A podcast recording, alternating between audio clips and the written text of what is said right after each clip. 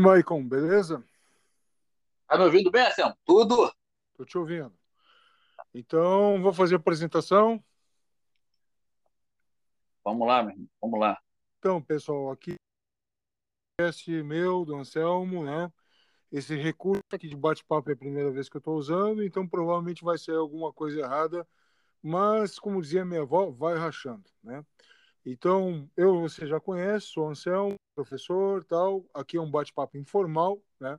Mas que a gente procura trazer alguns temas assim de relevância para o país, ou alguma coisa que a gente andou lendo, ou dar uma viajada em algum filme, alguma série, algum livro.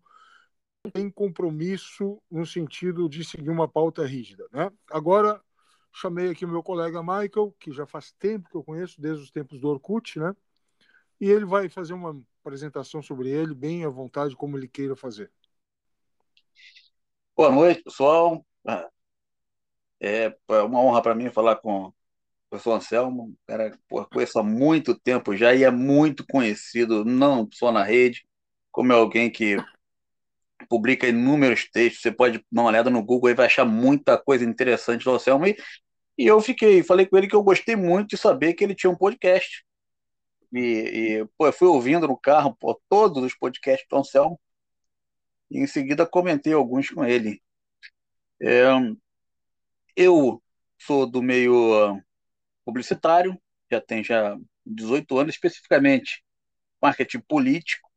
É, o produto principal é gestão de imagem, a gestão de imagem governamental, gestão de imagem institucional, corporativa e momento que o país passa hoje, esse assunto pô, vem sempre à tona. Eu, por mais que eu, que eu evite entrar, às vezes eu estou atendendo meio corporativo, tive atendendo meio corporativo nos últimos dois anos, e evitando um pouco o meio político, mas no momento que o país passa, não tem como você não pegar o jornal de manhã e, e você pô, analisar a imagem do governo, analisar a imagem das instituições, tudo isso pô, gira a sua cabeça e, e as decisões que o país que, a, que, a, que, as autoridades tomam, a forma como o país é visto lá fora, tudo isso repercute em você diariamente.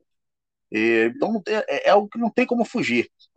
E aí, pô, eu tenho conversado com amigos, recentemente eu, eu passei a, a integrar parte de alguns projetos governamentais em relação à gestão de imagem de algumas cidades, e tem sido um desafio. Por quê? Porque pô, em meio a uma pandemia, trabalhar trabalhar gestão de imagem de alguns municípios é uma tarefa dura, porque dentre todo o colapso no sistema de saúde, você ainda tem ainda algumas questões políticas sobre pô, lockdown ou não lockdown, é, uma oscilação gigantesca por no, no, nos índices sociais, por quando você mede eles mês a mês. Então é, é um momento único e, e para mim é um prazer estar falando disso, desses assuntos com, com, com você, Anselmo. Então, uh, falou sobre o marketing político, né? Porque a ideia que o leigo tem visto de fora sobre o marketing político é que é propaganda pura, né? E no sentido de propaganda, no mau sentido da palavra, de uh, falseamento da realidade. E tu tava, acabou de falar agora no finalzinho aí sobre acompanhar mês a mês os indicadores sociais do país. Então, o trabalho de um. Embora tu, tra, tu, tu especificamente com a gestão de imagem, mas o trabalho do marketing político tu tem que estar tá sondando, pelo que tu acabou de dizer. Na realidade, ver como está mudando. E se eu tiver certo no, na minha leitura, já quero puxar um gancho que eu quero fazer, né? Que é a seguinte: Tu acha que o país está mudando muito o bolsonarismo, né, a partir desse governo atual? Ou era alguma coisa que tu já sondava do eleitorado e da população em geral na época do petismo? Ou minha pergunta vou ser mais objetivo. Mudou muito com Bolsonaro ou se mantém uma linha constante com o PT? Olha, é, mudou bastante com o Bolsonaro. Mudou bastante com o Bolsonaro porque o bolsonarismo ele tem características muito pô, distintas do, do, do, petismo, mas não só ideológicas. Ele tem uma, uma estrutura de comunicação que aqui no país a gente não tinha visto ainda um movimento com uma estrutura de comunicação própria, uma capacidade de produzir conteúdo como o bolsonarismo faz. Uhum. E, e, essa é uma característica do bolsonarismo, igual eu, eu, eu tive algumas campanhas fora do Brasil já, tive porra, campanha na Hungria, tive trabalhando porra, na Polônia, onde eu trabalho num escritório lá, acompanhei algumas, algumas campanhas na Europa e vou dizer que eu só tinha visto essa estrutura funcionando em países da antiga União Soviética. Eu, eu não conhecia isso aqui no Brasil. Tive trabalhando na Venezuela também, em 2009. Eu não conhecia uma máquina, pô, em termos de comunicação, tão. Eu não vou dizer que ela é eficiente, é, porque, mas ela, ela, ela, ela, em termos de comunicação de guerrilha, ela, chegou, ela, ela foi tão inovadora a nível de Brasil que pegou todo o sistema despreparado. Então, o Haddad falou isso aí. O Haddad, depois que passou a lei, o podcast do. Eu não me lembro quem foi, se foi esse famoso Flow aí. Ele falou que eles não tinham uma radiografia, um diagnóstico, né, sobre o que era o bolsonarismo antes. Mas aí que tá, agora que tu falou sobre os, a época soviética, a propaganda, né, que na antiguidade, lá na minha época política de estudante, o pessoal falava de contra-informação, né? Uh, tu falou sobre uh, o período soviético, os países influenciados pelo sovietismo, e a gente tende aqui, depois que essa tsunami de etc., tomou conta do país, associar muito isso ao Steve Bannon, né, lá nos Estados Unidos, que fez a campanha do Trump. Mas esse Steve Bannon e essa direita nova direita americana aí que se tornou muito forte, acredito eu. Ela já existia antes, mas se tornou muito forte, acho que nos anos 90 como uma reação à New Left nos Estados Unidos. Aí que tá, como tu falou, fez esse link com os países pós-soviéticos e eu já me lembrei de Steve Bannon, isso que é interessante, porque é justamente a leitura que faz por parte da população é que há uma cisão absoluta entre direita e esquerda. E o teu comentário, com base nesses países que tu atuou e o que tu já viu lá e está vendo aqui, e eu pensando no estilo da direita americana, mostra que a atuação desses grupos, vamos chamar de extremistas, né, por falta de um, uma expressão melhor, de um termo melhor, é, é a mesma. É isso que é impressionante. Que ainda não caiu a ficha para o eleitor mediano, que é o eleitor moderado, que é o eleitor digamos, razoável, que opta pela razoabilidade, que não opta pelos extremistas, que opta mais pelo conteúdo do que pela estética. Né? E o que eu percebo é que o bolsonarismo ele tem um apelo estético muito forte, né? Então tu vê aquele tiozão que do churrasco que antes falava assim, é, tem que matar todo mesmo, né? Dos caras que, que são bandidos e tal, independente se o cara é um um assaltante de banco, ou é um pivete, ou é um traficante, ou um aviãozinho, para ele ele dizia tem que matar tudo mesmo, na época da ditadura que era muito bom.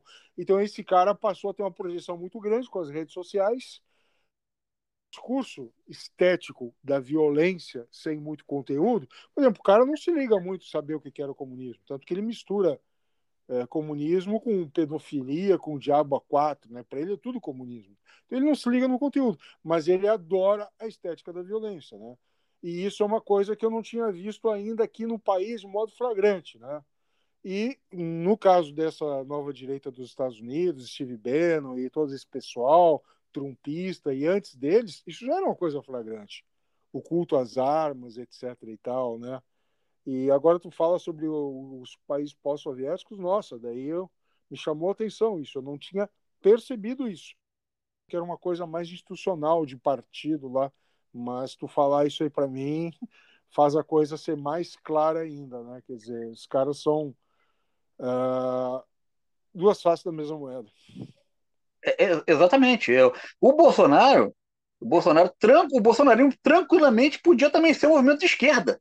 Uhum. Com, a com a mesma característica de comunicação e com a mesma fuga ao nacionalismo. Você só inverte o sinal ali. O, o, nos países onde, onde, onde o, a, a, o establishment, a ideia, a ideia concebida é um, um governo de, de direita, você vai ter ainda uma ferramenta muito parecida com o bolsonarismo sendo usada pela esquerda lá. Tá, eu, eu, eu, eu sempre, eu, eu costumo colocar sempre isso. E isso, Anselmo, isso tem a ver com essa atual geração. Por quê? Essa atual geração, é, é, ela quer soluções para problemas complexos num clique. Uhum. E aí, porra, qual é, qual, é, qual, é, qual é a primeira porta que essa geração enxerga como solução para problemas complexos num clique? O radicalismo. Uhum. O extremismo. E, e, é uma geração que, se um site demorar três segundos para abrir, o cara está impaciente. É essa gera, foi essa geração que moveu por mudanças recentes na política mundial e que foi facilmente cooptada por essa por nova direita do Beno. É essa geração. Ela não consegue entender a complexidade do mundo. E, pô, essa geração passou a influenciar toda por uma nova onda. E você tem a tia em casa que passou a se comunicar por, por WhatsApp, passou a reproduzir tudo isso aí. Mas passou a reproduzir, as pessoas que passaram a reproduzir tudo isso ela, ela, elas, elas são a outra ponta. Elas passaram a ser influenciadas, elas não tinham muita experiência em como lidar com essa onda informativa pela internet, passaram a acreditar em absolutamente tudo. Você, é, minha mãe é uma. Minha mãe, uma vez, eu ouvi ela dizendo assim: ela me apontou alguma coisa, eu não lembro exatamente o que, e eu disse assim, mas de onde saiu essa ideia aí? Ela disse, eu vi no Facebook, eu vi no Facebook. Uhum. E, e, quer dizer, é, e aí já tem um outro, é, é, é, nós estamos falando de uma outra ponta. É um usuário que ele não tinha experiência para lidar com essa máquina que foi criada. Já o, o, o jovem, o jovem não. O jovem, para ele, não importa se aquilo é verdade ou se não é. Ele quer uma solu ele quer a solução para o problema, porque ele, ele, não tem paciência. E, e, e, essa, essa nova geração que quer soluções num clique, ela se conectou muito ao radicalismo, principalmente a da direita, principalmente da direita aqui no Brasil. No mundo, nos países, por exemplo, nos países pré-soviéticos, nos países soviéticos até, você também teve esse movimento. Eu, por exemplo, vi uma 2014. 2014, eu, eu, eu vi uma marcha de, de, de neonazistas de 40 mil pessoas pô, na rua de Kiev. Nossa por 40 mil deles nas ruas de Kiev. No dia seguinte, eu peguei o jornal e um professor tinha sido esfaqueado. Um professor que era um blogueiro. É uma coisa que, se a gente hoje não começar a, a, a ter atenção aqui no Brasil, é o nível que a gente vai chegar, cara. Exato. Tu falou em professor esfaqueado, na hora eu me lembrei de um caso que aconteceu lá na Nigéria, né, que seguidamente tem crianças que são sequestradas pelo movimento é, fundamentalista islâmico, não por ser islâmico, mas por ser fundamentalista do Boko Haram, né, um grupo terrorista na Nigéria, né, e ele eles matam, sabe que tipo de professor preferencialmente? O, o... professor de geografia, geografia. Porque não pode dizer que a Terra é redonda. Sabia? Não, não pode. É, não, é, é, porque tu não pode contestar a visão religiosa deles, né? E no caso, geografia tem, embora aqui tenha muito geografia marxista, esse tipo de coisa, mas tem a geografia física que não dá para deturpar muito, né? E daí eu me lembrei disso. Mas só para o pessoal que está ouvindo aí saber que a gente falou no Steve Bannon, né? Eu estava dando uma olhada aqui, né? Ele foi um estrategista da Casa Branca no governo Trump. Parece que ele saiu naquele período lá do daquele conflito lá em Charlottesville, lá, né, que os caras que os estudantes queriam tirar a estátua de uma universidade, a estátua do General General Lee, se não me engano, né, que lutou pelos confederados, então tem aquela questão da bandeira dos confederados, que o pessoal que luta a supremacia branca acha que é um absurdo manter aquilo, e daí o pessoal mais regionalista, tradicionalista, enfrentou esses estudantes. E parece que tinha alguma ligação com o Steve Bannon, isso aí.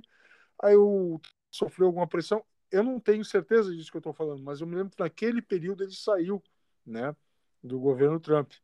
Uh, e o Trump ele, essa postura, né? Quando a coisa arde no dele, ele queima um aliado para satisfazer a sede dos que estão pressionando ele. A mesma coisa, o Bolsonaro toda hora queima um aliado aí, né? Não está nem e aí. Que é, né? é, que é típico de, de, de, governo autoritário. E não, é, é. Claro.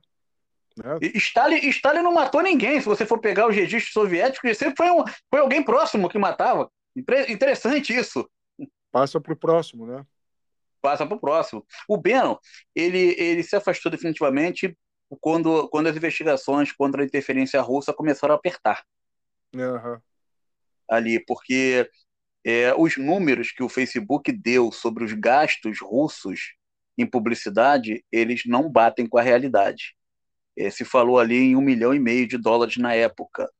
Anselmo, para você ter ideia, um milhão e meio de dólares em gasto de publicidade não faz uma eleição estadual aqui no Brasil. Uhum. No Facebook, os números são pelo menos 50, 100 vezes maior que aquele dali. E o Facebook, pô, é, é, entregou dados pô, muito abaixo, obviamente, porque pô, você vai ter sanções ali legais e tributárias em cima daquilo ali, óbvio. Eu, eu acho engraçado o pessoal da direita chamar o Facebook de máquina da esquerda, né? E, e numa cariação lá que o Zuckerberg foi no Congresso americano, senadores lá do GOP, né, do Partido Republicano, mais à direita, inquiriu ele, perguntando como é que era a mentalidade do pessoal do Vale do Silício. Aí o Zuckerberg falou: é assim, o pessoal é bastante liberal, né? Então havia toda uma coordenação assim do em tentar mostrar que o Facebook era uma máquina a serviço do progressismo, né?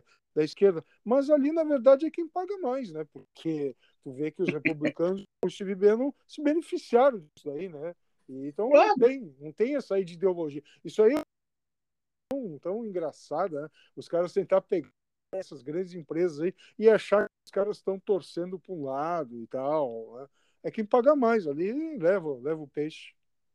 É, é Big Tech, Big Tech, eles querem jogar Big Tech na conta dos democratas lá. É. O, o, inclusive o Bannon, vai, a gente tem que citar, o Bannon esteve no Brasil dando consultoria à campanha do Bolsonaro várias vezes em 2018. Uhum. Ele teve aqui. É, o... Me lembro que na época o pessoal do Bolsonaro disse que com, uh, com uh, procuraram eles e os caras disseram que não, não iam ter relação com um candidato como Bolsonaro para não se queimar e tal. Isso foi o que eles disseram, mas pelo visto foi alguma tática porque é, é, porque eles. É, é, é, a Cambridge Analytica queria, é, recusou eles, mas o Bannon, como consultor, não. Aham, uhum, tá. Entendeu? E aí, pô, ela recusou. E, e aí o Bannon continuou atendendo vários governos. O governo húngaro de Victor, pô, eles atendem, ele atende até hoje. Inclusive, Victor, ele acha. Victor ele acha que. É, ele acha que é, é, é um produto dele. Aham. Uhum. Ele se orgulha daquilo ali. Que são os governos mais escrotos da Europa, o governo polonês e o governo húngaro hoje. Pô, onde o bolsonarismo, onde eu disse tempo atrás que o, bolsonari, o bolsonarismo ia prender o clientelismo polonês. Por quê? Os poloneses eles estavam na dificuldade tempo atrás. O, o, o partido Lei e Justiça ele estava ele tava com uma dificuldade tempo atrás. Viu o que, que ele fez? Instituiu uma bolsa equivalente a 500 reais por família. Hum. Tu, tu não viu agora o, o Guedes falando aí, não sei se foi hoje ou foi ontem, dizendo, é, nós somos liberais, mas não somos trouxa, tem que defender a indústria nacional. Cara, a indústria nacional que os caras dizem defender é qual? É qual a indústria nacional? A indústria pequena está se lascando já faz tempo aí. Qual que é? É da é dos grandes lá da Fiesp, esses caras são os caras que impedem qualquer acordo comercial de maior vulto, seja com a União Europeia, ou como na época do Clinton se queria fazer lá a Associação de as Américas. Então, eu acho engraçado nessa hora, né? Como dizem, o é o último refúgio dos canalhas, né? Porque agora o discurso nacionalista, protecionista, está sendo casado com suposto, né, o suposto liberalismo do Guedes. Então, quando a coisa aperta, todo mundo começa a defender a pátria, a nação, etc. E tal, né?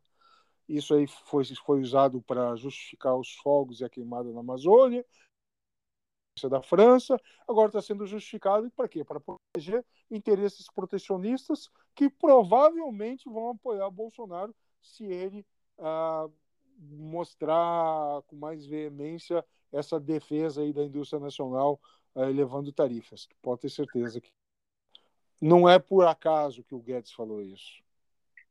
É, esse é um detalhe aí, detalhe grande, porque, aliás, antes, antes de falar sobre isso eu ia lembrar só o seguinte: o, o o, o, em termos de como, quando a gente, a gente trata de marketing e gestão de imagem. O Paulo Marinho, não sei se você chegou a ver, ele comentou sobre os cenários que eram montados na casa dele para a gravação do Bolsonaro. E ele falava é, entrevista em cima de prancha, é, foto com o filho mexendo em lâmpada, tudo isso aí era montado minuciosamente.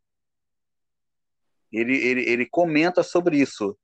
E aí você começa a criar um personagem ali. Isso é um marketing vazio. Que, que é um marketing vazio? Você não tem um lastro nenhum ali. Historicamente, é, o Bolsonaro ele nunca foi um candidato dessas camadas. Uhum. Então você, você não tem lastro nenhum ali. Você praticamente é um candidato, você torna um candidato oportunista. Sim, nos anos e... 90 ele defendia o chavismo. É, exato. Tem entrevista dele no jornal dizendo que o comunismo era o sistema que mais se aproximava do militarismo. Ué, o, o, o, Carlos Bolsonaro votou a favor da, da, da, da, da moção a, a, a Marighella na Câmara do Rio. Uhum. Então, então é, é, é, essa é a diferença entre o marketing e a gestão de imagem. No processo de gestão de imagem, você vai pegar o que o candidato tem ali, você vai ver de que maneira você pode trabalhar aquilo ali para fazer um reposicionamento de imagem dele. Mas você tem um, uh, você tem um objetivo, você tem, você define um caminho por onde você vai, você vai passar, por onde a imagem do candidato vai transitar, porra, seguindo um lastro histórico daquela pessoa. O marketing não, o marketing é momentâneo. É uma jogada momentânea. Pô, e você olha para o Bolsonaro, você vê que ele não tem um projeto de gestão de imagem, ele tem porra, nuances de marketing falou isso aí, eu me lembrei daquele, uh, daquele episódio em que ele recebeu. Eu não me lembro qual o cargo do, do representante lá da Casa Branca que veio durante o governo Trump, que ele recebeu lá naquela casa que ele tem na praia lá, e daí fizeram uma mesa assim cheia de itens mais populares, né? com bolo, leite condensado. Exato, é. Para mostrar que ele era um homem do povo, né? Ali é. já se mostrava aquela imagem populista dele, ou quando ele no Congresso aparecia do lado da, do staff dele, né? Dos ministros dele, ele aparecia ali de moletom, de chinelão. É marketing. É. Exato. E você não tem um processo de um projeto de gestão de imagem aí, por quê? Porque isso não, isso não tem continuidade. Isso acontece uma semana, depois acontece três meses depois, mas sempre focando popularizar a imagem dele. Andar, de, moto, andar de moto. É, exatamente, é, é isso aí. Você vê, e você vê que às vezes são jogadas desconectadas. Por exemplo, ele tira foto com, com vira-lata caramelo lá. Uhum. É, tira foto com com, com caramelo, aí ele vai vacinar a mãe, na, na, na, certidão de vacina, pô, não sai que a vacina era chinesa. Uhum. Pô, é, é, quer dizer, você tem é, é um cara que jogou, fez todo, que nesse período, nesses últimos tempos, jogou contra, pô, desestimulando a vacinação, daqui a pouco vai lá e vacina a mãe, e ainda vacina com a vacina chinesa. Não tem um processo de gestão de imagem capaz de associar essas coisas. É, a mentalidade do bolsonarista ela é que nem o ato frequente do cara que fica porque não tem uma conexão de um texto, de um parágrafo com outro, de um artigo com outro que forma um livro. não tese, tem continuação, uma... não tem. Não, ele tá, ele, ele tá dando uma olhada no Twitter, daí ele vê uma, um xingamento do Carlos Bolsonaro, aí ele vai para uma treta do Eduardo Bolsonaro, ele vê a Bia Kisses falando negócio sobre educação, com provavelmente uma besteira. Depois ele vê a antiga Sarah Winter, que agora virou coach. Depois ele vai ali pro cara do carinha lá, que Daniel Silva, uh, fazendo pose de machão. Ou seja, são zapiadas. Então aquilo forma um conjunto na cabeça dele. E não importa se o Bolsonaro fala. Por exemplo, o Bolsonaro está falando agora que é a favor. A Bia aqui está falando que é a favor das testagens, que é uma coisa que desde o início da pandemia, todos os caras que defendiam as restrições sociais falavam tem que ter testagem em massa e tal. Então, quer dizer, cara, é, é uma coisa assim impressionante. E o bolsonarista não pensa, não. Naquela época, o pessoal dizia o contrário. Dizia o que ele está dizendo agora. Então, não tem uma contradição aí? Não, o pessoal não se liga nisso. Pois é, é, é, é de inovador ele não tem nada. Aí eu, eu, eu te proponho um exercício agora com quem está nos ouvindo. Eu proponho a gente voltar lá em 2016. Quem era Bolsonaro? 2016. Bolsonaro era um deputado. E é, um deputado do Rio, muito ligado aos militares. Mas qual era a plataforma do Bolsonaro naquela época, uma política dele? Que tipo de política o Bolsonaro tinha em termos econômicos, para meio ambiente, em termos de geração de emprego, é, política industrial? O que, que ele tinha? Nada. Nada. O Bolsonaro não tinha absolutamente nada. O candidato do Bolsonaro aqui na cidade de Niterói, em 2016, que o Bolsonaro panfletou para ele várias vezes, ele teve 2.600 votos. E em 2018, esse candidato teve 200 mil votos. Você vê como é que o, Bolso, como é que o Bolsonaro se encaixou exatamente naquele momento histórico do país. Uhum. É, é, um cara saiu de 2.600 votos defendendo as mesmas coisas para 200 mil votos. E, e é, eu, é, aí eu vou um pouquinho mais além. Em 2018, Bolsonaro ganha a eleição, assume o governo. É, que tipo de imagem o Bolsonaro tinha lá em 2018, no primeiro ano de governo, e que tipo de imagem o Bolsonaro tem hoje? Vamos esquecer a pandemia. Ah, que tipo de imagem ele tem? O que você pode tirar disso aí é a perspectiva que morreu, porque ele praticamente você, ele não executou nada do que prometeu durante a campanha. Nada. A grande plataforma dele era a segurança pública. Me diga um Sim. projeto. Tem nada. Nada. nada. Então, a percepção de imagem que se tem do Bolsonaro, tirando a pandemia, é a mesma, porque fora isso você tinha esperança. Uhum. A questão, a questão da educação, né, por exemplo, né, fazer escolas técnicas militares pelo país. Também não tem, não tem mais nada disso. A questão das privatizações também não tem mais nada disso. Então, se o cara, se ele não tiver confronto político semanal, ele morre.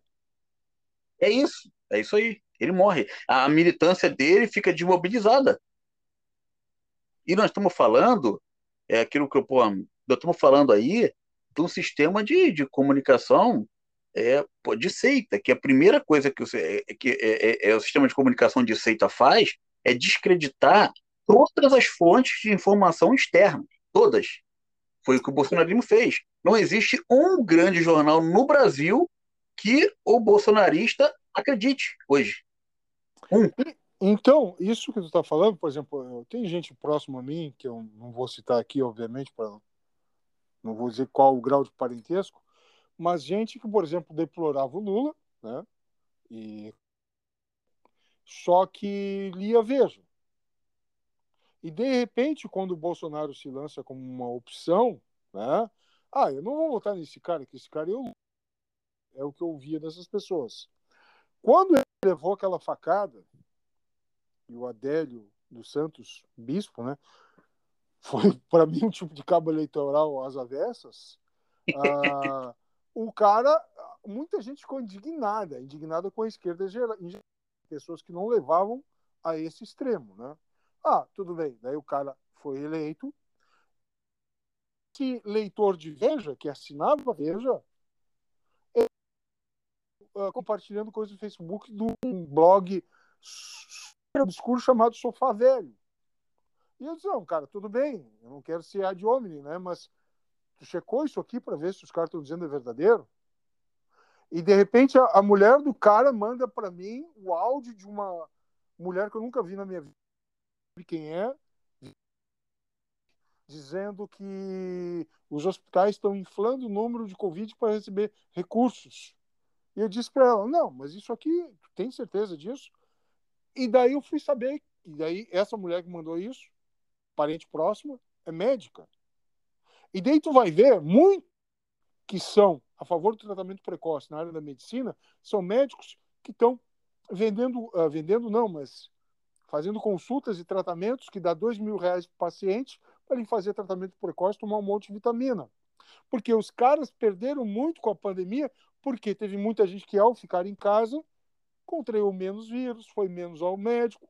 Então, os caras tiveram uma perda de mercado. Então, esse médico, que não é o médico que trabalha na prevenção, mas sim naquele que tinha um ritual mais ou menos regular com seus pacientes, esse cara perdeu e houve quase que um vínculo imediato desse pessoal com, com tratamento precoce. Muito apoiados pelos seus CRMs, que são bolsonaristas. E que são bolsonaristas reforçados porque se opuseram a mais médicos. Que, cá, claro, convenhamos, é o mais médicos do jeito que foi feito, uh, priorizando uma nacionalidade, estava errado. Trazer médico de fora, desde que faça os exames necessários de equivalência, é correto. Claro. Então, então o que, que houve aí? Houve, houve meio que uma condução corporativista, né? Que, que deu uma entrada no bolsonarismo, né? E, cara, estamos aí. Quando eu comecei a ouvir esses áudios, Anselmo, é, eu sou eu sou médico aqui da cidade tal, e aí e, e a pessoa começava a falar, e depois vem um outro áudio dizendo o seguinte: olha, eu moro na cidade tal, o meu pai ontem passou por uma situação aqui, assim, assim, assim, assim. Olha, aquilo me lembrou muito o que já se faz há alguns anos no leste europeu, nas eleições. E esses áudios, é, se você for a fundo, é, eles são gravados em estúdio e são replicados com o intuito de disseminar uma informação falsa, confundir o eleitorado ou, espalhar um novo boato ali. Isso acontece muito no leste europeu e isso aconteceu muito nos Estados Unidos na campanha do Trump. O, o, o, o maior disseminador de, de, desse tipo de informação, que era, que era o pessoal da Macedônia, sei se você ouviu falar. Eu ouvi falar. É, é eles disseram que faziam isso tudo para ganhar clique, para ganhar publicidade. Uhum.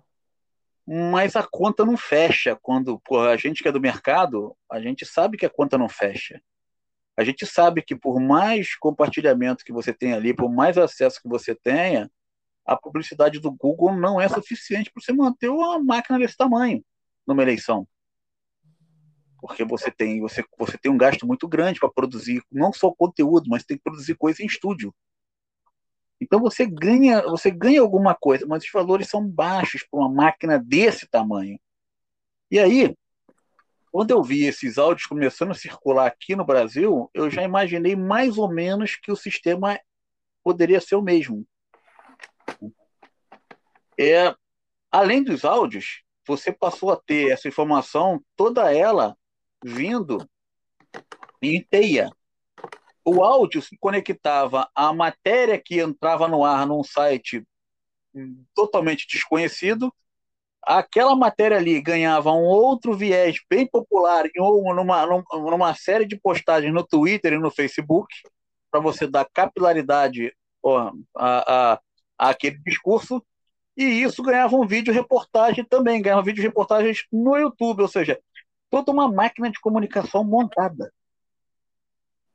É para desestimular, desestimular porra, o interesse pela vacina, para desestimular que as pessoas, porra, é, é incrível isso aí, mas para desestimular os cuidados necessários que o mundo inteiro estavam tendo com a pandemia. É, tu, tu vê assim, certos blogueiros, caras que eram blogueiros, tá? Que seguiam o estilo do Olavo de Carvalho. E que eram caras que tocavam com música gospel, de repente se tornam analistas políticos. Normal, tipo o que nós estamos fazendo aqui, entendeu? Só que com, com outro, outra linha de opinião. Mas, de repente, o cara, ao invés de só considerar alguns pontos e, tipo assim, ah, criticar alguns detalhes do petismo ou criticar a ideologia de esquerda e defender alguns, alguns pontos o bolsonarismo. Não, ele passa a defender integralmente o Bolsonaro. Aí ele passa, de repente, e foi o cara que uh, cantou loas, fez verdadeira ode à entrada do, do, do Moro no governo, de repente passa a chamar o cara de traidor. E de repente, daí o cara, de repente, quando investigações começam a correr por aqui, começa a ter conflito com o STF, o cara já não nos Estados Unidos, e não é só um nem dois, e de lá eles continuam fazendo fazendo suas uh, intervenções, suas análises, sendo chamado. Do que, que os caras vivem? O que, que lá? Bom, o Santos Cruz foi um cara que se opôs imediatamente, logo no início do governo, a esse tipo de manipulação que o PT fazia com os chamados blogueiros sujos, né? E, uhum. e o uhum. cara se indispôs com o governo e logo saiu, né? Então, quer dizer, cara, é, rolar uma grana preta aí para esses caras que são porta-vozes, são cheerleaders do governo e que estão lá fora, né, cara? E num ambiente seguro, entre aspas, porque não estão aqui sujeitos à lei brasileira, né? É, é, você tem várias fontes de publicidade dentro do governo federal que podem fazer isso aí com pouco controle. As autarquias, por exemplo, elas não têm muito controle para isso, não, cara. Então, se você. E você pode estabelecer muito, vários contratos. Você pode ter um contrato pequeno de publicidade ali com a Petrobras, você pode ter outro com a, com a, com a Caixa, você pode ter vários pequenos que fogem completamente aos mecanismos de controle. Porque você pulveriza isso aí. E isso não foi o. Obviamente, isso não começa, como você fala, isso não começa no Bolsonaro, mas tem uma coisa que é característica. O PT, o petismo, é, eles tinham eles tinham um certo respeito ou medo da opinião pública. Por sim, exemplo, sim, aquele, sim. aquele, escândalo dos cartões eles tomaram uma cacetada tão grande ali e você vê que eles procuraram criar normas para que aquilo não ocorresse por mais ou daquele jeito. O bolsonarismo não, o Bolsonaro pegou agora e impôs sigilo. Ele caga em cima, né? Ele caga em cima. O, o PT, quando teve aquele negócio do Lula lá defender o estatuto da imprensa, teve tanta crítica que os caras recuaram, recolheram o time, entendeu? Se fosse o Bolsonaro defendendo o estatuto da imprensa, vamos supor, aí mesmo o cara ia defender mais quanto mais criticado fosse. É, é isso aí. O Bolsonaro hoje, hoje é, é, os cartões corporativos hoje estão sob sigilo. Pô, é, pouca gente sabe disso, mas ele impôs sigilo aos cartões corporativos, coisa que não aconteceu no governo do PT. Hum. É, boa parte. É, essa, e, e, isso, e esse exemplo, ele acontece em escala no país. Você vê no Rio de Janeiro que aconteceu agora. O delegado de polícia impondo sigilo no nome de agentes que participam de operação policial. Isso não existe. É, é, é, por quê? Porque é o, é modelo administrativo, é o modelo de, de, de, gestão que o presidente começa a instaurar no país. Isso, isso, isso, isso é típico de governo muito autoritário. Modelo Stasi. Modelo Stasi, esse é o modelo Stasi. é. o, o, nos países da, da, da, da, nos países da União, da, da, da ex-União Soviética é, ainda funciona assim, incrível. Ainda esse, funciona assim até hoje esse governo ainda vai terminar fazendo elogio elogio ao Vladimir Putin. E o Vladimir Putin, cara, tem que tirar o chapéu pro cara, né? Quando ele percebeu dissen, um dissenso ali, um dissenso, uma, uma pequena rusga de divergência, né, entre o Bolsonaro e o Biden, o cara não me chega ali, foi num evento, né, e elogiou a coragem do Bolsonaro em defender seu governo, defender por causa daquele discurso infantil dele, dizendo que acabam as palavras, daí sobra pólvora. Uh, né? Porque ele disse que o Biden estava querendo intervir na Amazônia, porque o Biden estava querendo, primeiro, criar um fundo para ajudar na preservação da Amazônia. Depois, ele falou no sentido de uh, uh, unir países um boicote, fazer um boicote contra o Brasil se não cuidasse da Amazônia. Mas ele não foi tão explícito assim como eu estou sendo. Né?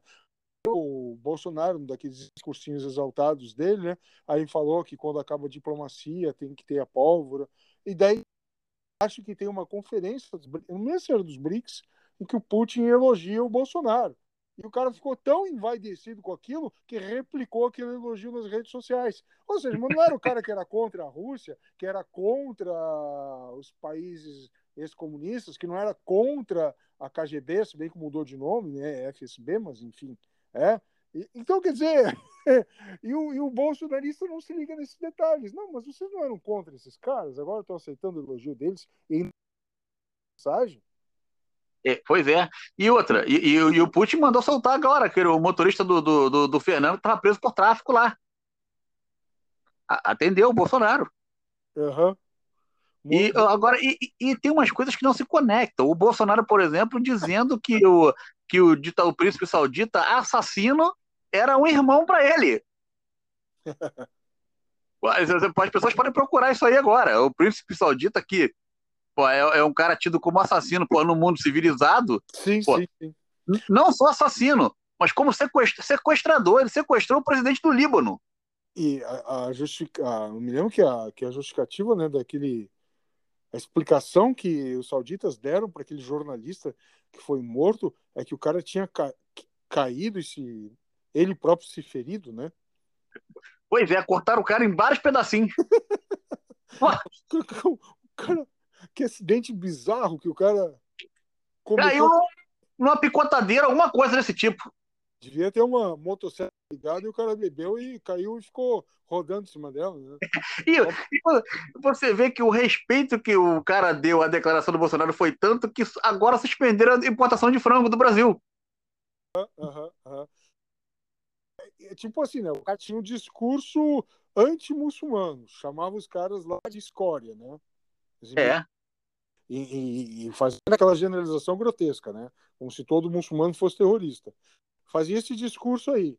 Aí, discurso anticomunista. Aí elogia o príncipe saudita, elogia o Vladimir Putin. O que, que falta mais agora para o cara elogiar? E tá levando... oh. Mas essa suspensão da carne aí, os caras não deram nenhuma justificativa também, né? Não, não, deram é justificativa porque pô, é, eles sabem o que que o que que o Bolsonaro pensa deles. Vai uhum. justificar o quê? Pô, o que o Bolsonaro falou de, de, o que o Eduardo Bolsonaro então falou de besteira contra muçulmano no Twitter há, há um ano e meio atrás foi uma, uma barbaridade. Mas eles estão substituindo essa importação por de algum outro lugar, algum outro país. O que, que é Austrália? Deve ter algum exportador para eles. Ah, tem. O mercado de frango, o, o, o mercado de frango, ele, ele, cresceu muito nos últimos anos. Não é mais aquela. A, gente exporta muito frango para lá, exporta muito frango para o Irã também, mas é, é, o mercado mundial, a produção mundial de, de carne de frango cresceu muito. O Brasil já foi muito mais relevante. É, o Brasil ele se vangloria muito do agro dele, né? A gente ouve falar isso toda hora, né, cara? tem canais especializados em agro, né? E não por acaso são canais assim meio bolsonaristas. Mas o que vai acontecer na, tá meio que na cara, principalmente com essa, essa presença cada vez maior da na África, é que o Brasil vai ficar meio como uma borracha natural, né? Que ah, nós temos a borracha natural em massa e massa, pois inventamos. O Brasil foi esquecido nisso aí. Se não investir em tecnologia em alguns produtos, vai ficar para trás de novo, né? Ah, ah, foi até, é, é, vai ficar, exatamente. E é, e é, interessante você falar, não é só, não é só aí, não. É, pô, em vários, vários setores. Eu falei esses dias com um amigo, um amigo, um amigo meu que trabalha na, na, estava trabalhando na construção, no projeto de construção do submarino nuclear. E aí eu falei para ele, cara, olha só, quando esse submarino for pro, pro é, cair na água, e era uma conversa que eu tinha tido já há umas, um ano passado com, com, com, o Guga, com o Guga Chakra. Eu tinha falado para ele: olha, o Guga, quando esse submarino cair na água, a gente não tá mais, ninguém está usando mais submarino, porque a tendência natural é o quê? Se usar drone. Submarino vai ser só submarino com capacidade de lançar míssil. Esse uhum. submarino nosso aí vai estar obsoleto daqui a uns anos. Uhum. E tanto dinheiro, tanto dinheiro para estar obsoleto, cara. A gente, a gente vai se tornar irrelevante em muitas áreas. O, o agro, Anselmo, eu falo assim, o agro, o, o, o, o bolsonarismo, ou, ou eles próprios se acham muito conectados ao agro. Mas qual foi a política do Bolsonaro capaz de favorecer o agronegócio no Brasil até hoje? É, quem defendeu o agro mesmo foi a Cátia Abreu, né, cara? Exato, a Cátia, Cátia Abreu, Abreu, que foi vice do Ciro Gomes. A Cátia Abreu é que defendeu o agro.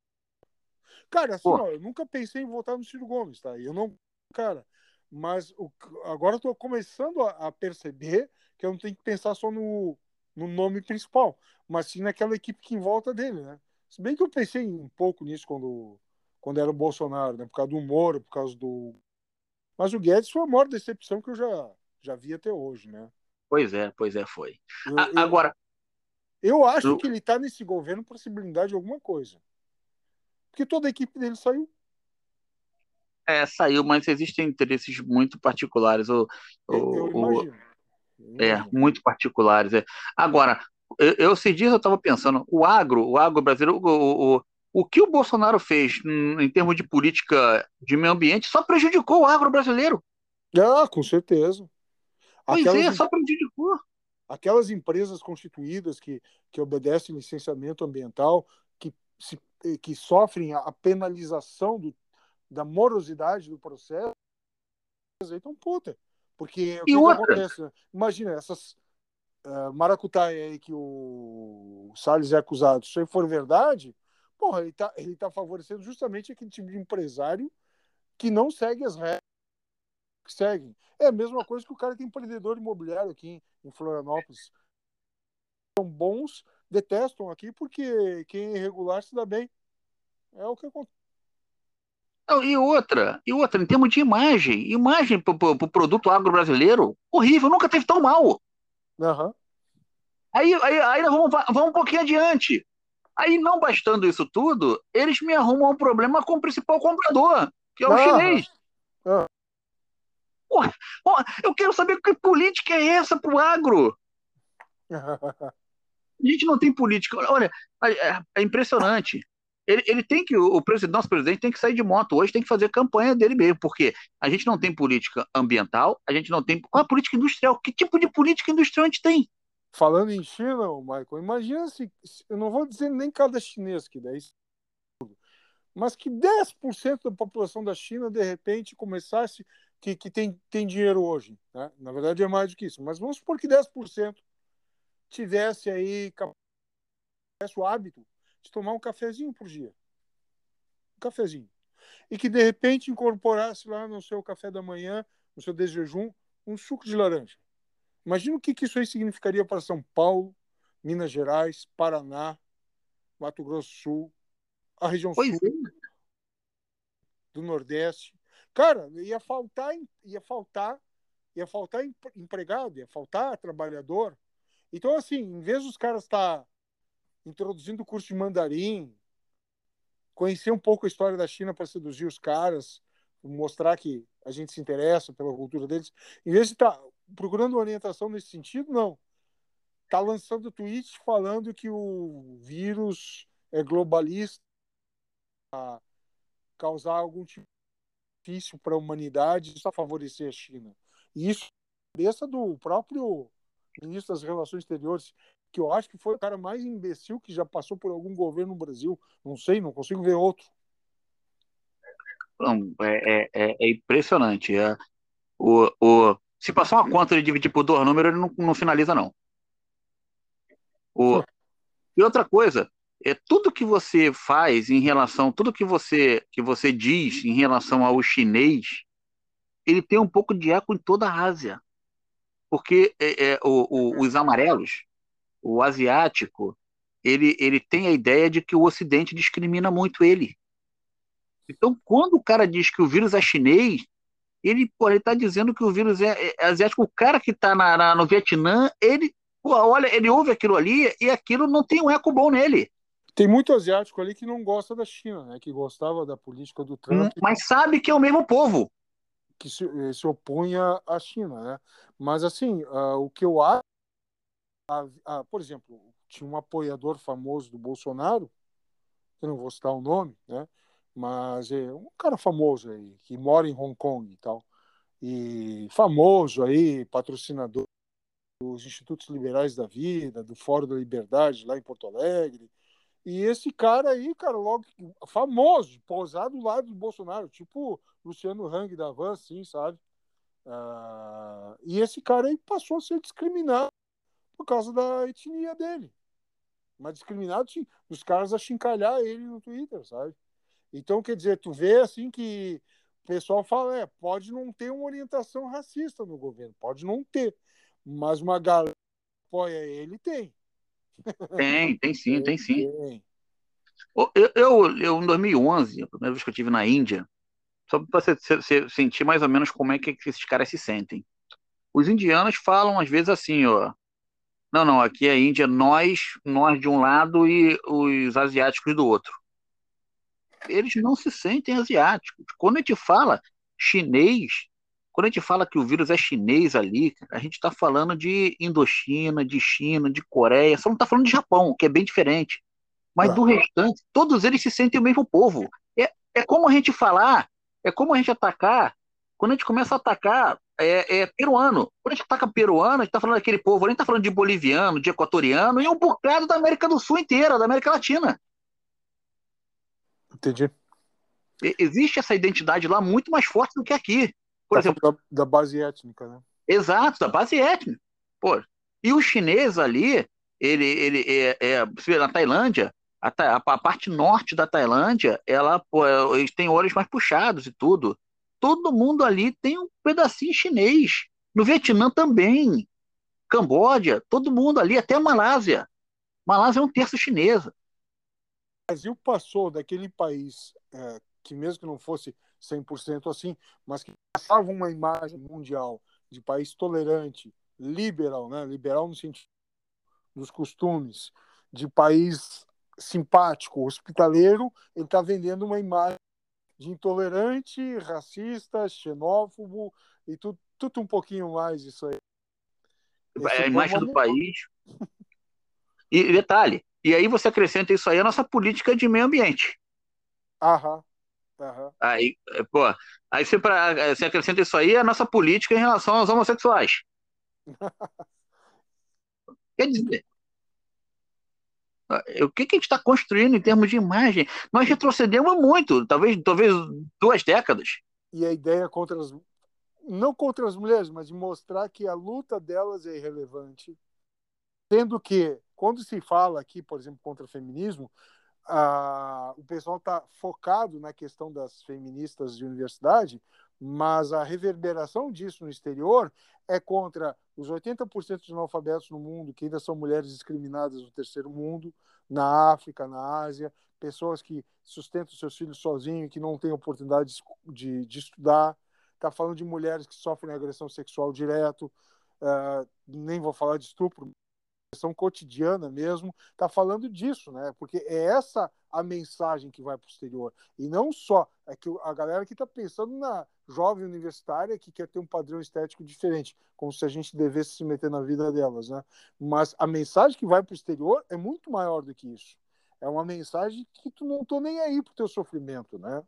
É, isso aí, exato, é isso. E, e é, nesses três anos quase de governo Bolsonaro, é, você consegue me apontar um país ou uma região da qual nós estabelecemos uma política de aproximação para abrir mercado, para estabelecer programas de troca de, de, de é, tecnológica. É, você não tem isso. Você teve uma, um, uma conversa no início com os Estados Unidos, mas me aponta um outro lugar aí. A gente hoje. não teve com nenhuma região, nem com o Estado, que de Estado para Estado, que seria o normal de diplomacia nós tivemos aproximação entre clãs, entre clãs, Exato. entre clãs, que é bem a política familiar de certa parte do Rio de Janeiro, né, cara? Minha família defende a tua e a tua defende a minha. Então, e, por... e, e, que é e que, e que é muito comum em governos bem ideológicos, né? É, rapaz. O a gente já tá em 55 minutos, o papo assim é muito legal, cara. Nem vi o tempo passar. Mas só para não extrapolar muito mais do que uma hora, vamos dar uma fechada aqui, finalizada. Olha, nem precisa de pauta, porque o papo fluiu, né? É, é isso. Quer terminar com mensagem positiva, mais ou menos, usar uma técnica sanduíche aí. Se bem que o nosso sanduíche começou sem, sem, sem, sem uma parte do pão, já começamos com, com as críticas. Vamos botar aí um, Um pedacinho de Olha, pão aí para dar uma melhorada no final? Tem, ou... tem, tem, tem. ou vai tem. só na. Ah, é, tem sim. O meu pai, por exemplo, ele sempre ficava feliz, mesmo que ele chegasse no churrasco e já não tivesse mais nada para ele, porque ele pegava um pedacinho de pão, passava na tábua e dizia que era aquilo que ele gostava. E é bom mesmo. É... Aliás, o motivo de eu ter muito sobrepeso é porque eu adoro pão e cerveja. A cerveja eu não estou tendo não estou comprando. Porque se tem em casa, bom, claro que depende da cerveja, né? Mas pão, nossa, é, um, é uma coisa demoleta, é muito bom. É, é, eu vou dizer uma coisa, eu não acredito é, numa piora de cenário econômico hoje. Por quê? Porque eu acho que a vacinação tende a, a avançar, mesmo que de forma lenta, uma boa parte da população que ainda não foi vacinada também já teve contato com o vírus. Eu acho que a economia tende a se recuperar muito mais devagar do que porra, teria, do que porra, poderia se recuperar, mas eu acho que esse processo vai, vai acontecer. A máquina é, bolsonarista de, de, de não, não chamo máquina de fake news, mas a máquina bolsonarista de contra-informação e guerrilha, ela não tem mais a credibilidade que tinha tempo atrás. A base é, bolsonarista ela tende a encolher na medida em que você vai ficar ali só com as pessoas que procuram uma certa identidade e procuram aceitação. Elas não estão preocupadas com coerência. Elas buscam ter uma identidade ali dentro e, e aceitação. Então isso deve achatar, isso vai achatar lá para os 20%, 25%. E aí, de repente, o resultado da eleição passa a ser outro. O que me preocupa é que não existe um nome capaz de unificar o país. É, Mas em termos, né, termos econômicos, eu acho que a gente vai melhorar. E essa aí é a boa notícia que se tem. É, a chance do bolsonarismo está na oposição se dividir muito, né? E eu acho que ao longo do tempo, essa velharada aí saudosista do regime militar, ela tende a desaparecer fisicamente eu não, eu não que nutre sempre uma esperança que o futuro sempre vai ser melhor, né? Porque muitos jovens acabam sendo tão ruins quanto essa galera aí tende a fisicamente ceder lugar, né? E bom, é, é, eu até ia te fazer uma pergunta, mas eu sei que daí vai extrapolar muito, né? Mas eu acho assim que o grande nome seria o Dória, pelo que ele fez, e não estou dizendo com isso depositando toda a minha confiança nele. Ah, é uma boa pessoa aí. Eu sei que ele é um, é um player, é um jogador. Se necessário, ele trai mesmo, como se viu na questão na ele passada, com relação ao PSDB, ao Alckmin e tal. Mas, pelo que ele fez recentemente, eu acho que ele merecia voto de confiança. E, malgrado, as intenções de voto para ele são muito baixas, né? Então, eu ainda estou para entender melhor essa eleitor paulistano com o João Dória que eu não consigo entender bem. Tá? Mas, enfim. Ó, o Dória é, um, é o oposto do Bolsonaro. O Dória ele tem um lastro, tem de realizações, mas ele é um exemplo do que não se deve fazer em termos de marketing. O Bolsonaro não tem lastro, não tem realizações, mas porra, soube trabalhar no marketing. O Dória exagerou no marketing e está colhendo isso. Uhum. Mas eu te proponho até um outro podcast para a gente analisar os projetos de imagem e de marketing desses candidatos. Não, legal, vamos fazer assim. É que se for falar deles agora, vai, com certeza vai longe. Mas vamos fazer assim, Maico. Pô, Maico, foi muito legal, cara. Vamos, fazer, vamos trazer mais pessoas do nosso círculo de amizade, conhecidos aí que também são legais aí, que tem algo para dizer. E vamos fazer disso uma tradição. É um bate-papo legal. A gente aprende, eu pelo menos aprendo muito contigo, né? E vamos tocando ficha aí. Não, eu aprendo muito contigo, assim, igual eu te falei, eu, é, eu como estou muito tempo no mercado e o tempo, em todo, o tempo inteiro pensando em imagem, pensando em marketing, governo, eu deixo às vezes de, de estudar fora desse meio. E aí, pô, contigo eu tenho uma oportunidade de sair um pouco daquele meio ali e expandir isso. Legal, Michael. Pá, a recíproca é verdadeira, cara. Então, então é isso. Boa noite para ti, boa noite para todo mundo que estiver ouvindo a gente. Não é, não é ao vivo isso, eu já vou, eu não vou nem editar, vou lançar logo e daí tu já vai poder compartilhar aí com quem quiser. Muito obrigado aí, pessoal. Um grande abraço aí, Anselmo. Vamos nessa. Tá, um abraço, boa noite. Boa noite.